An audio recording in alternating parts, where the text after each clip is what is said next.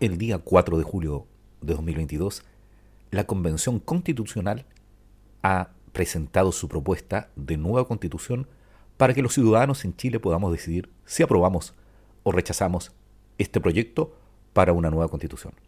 En este podcast te daremos a conocer todo el articulado de la propuesta de nueva constitución en Chile. Soy Edgardo Lovera, comencemos.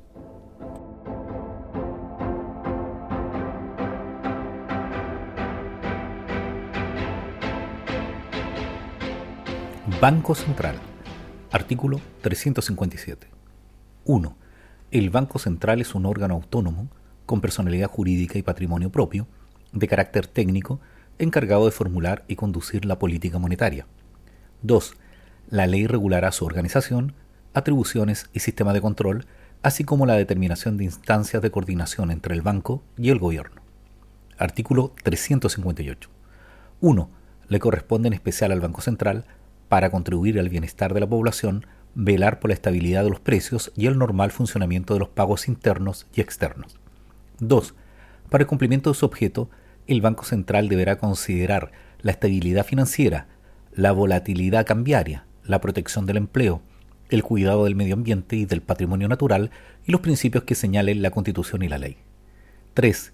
El banco, al adoptar sus decisiones, deberá tener presente la orientación general de la política económica del gobierno. Artículo 359. Son atribuciones del Banco Central la regulación de la cantidad de dinero y de crédito en circulación, la ejecución de operaciones de crédito y cambios internacionales y la potestad para dictar normas en materia monetaria, crediticia, financiera y de cambios internacionales y las demás que establezca la ley. Artículo 360. 1. El Banco Central solo podrá efectuar operaciones con instituciones financieras, sean estas públicas o privadas, de ninguna manera podrá otorgarles su garantía ni adquirir documentos emitidos por el Estado, sus órganos o empresas. 2. Ningún gasto público o préstamo podrá financiarse con créditos directos e indirectos del Banco Central. 3. Sin perjuicio de lo anterior, en situaciones excepcionales y transitorias en las que así lo requiera la preservación del normal funcionamiento de los pagos internos y externos, el Banco Central podrá comprar durante un periodo determinado y vender en el mercado secundario abierto instrumentos de deuda emitidos por el fisco en conformidad con la ley. Artículo 361.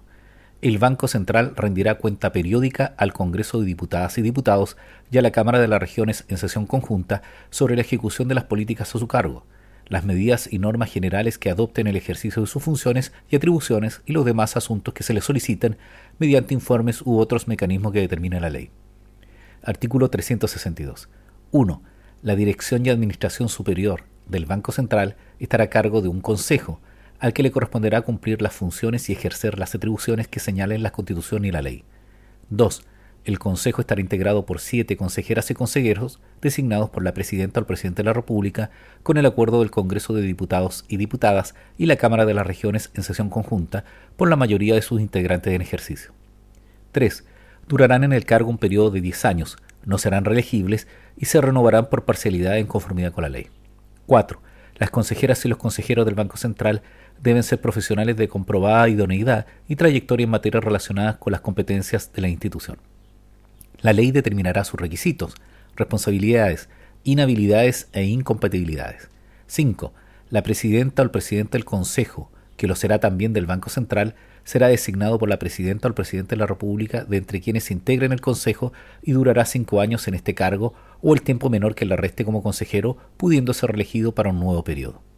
Artículo 363. 1 quienes integren el Consejo podrán ser destituidos de sus cargos por resolución de la mayoría de los integrantes del Pleno de la Corte Suprema, previo requerimiento de la mayoría de quienes ejerzan como consejeros de la Presidenta o el Presidente de la República, o por la mayoría de diputadas y diputados o de representantes regionales en ejercicio, conforme al procedimiento que establezca la ley. 2 la remoción solo podrá fundarse en que el consejero haya realizado actos graves en contra de la probabilidad pública o haya incurrido en alguna de las prohibiciones o incompatibilidades establecidas en la Constitución o la ley, o haya concurrido con su voto a decisiones que afecten gravemente la consecución del objeto del Banco Central. 3. La persona destituida no podrá ser designada nuevamente como consejera, ni ser funcionaria del Banco Central o prestarle servicios sin perjuicio de las demás sanciones que establezca la ley. Artículo 364. 1. No podrán integrar el Consejo quienes en los 12 meses anteriores a su designación hayan participado en la propiedad o ejercicio como director, gerente o ejecutivo principal de una empresa bancaria, administradora de fondos o cualquiera otra que preste servicios de intermediación financiera sin perjuicio de las demás inhabilidades que establezca la ley. 2. Una vez que cesen en su cargo, quienes hayan integrado el Consejo tendrán la misma inhabilidad por un periodo de 12 meses.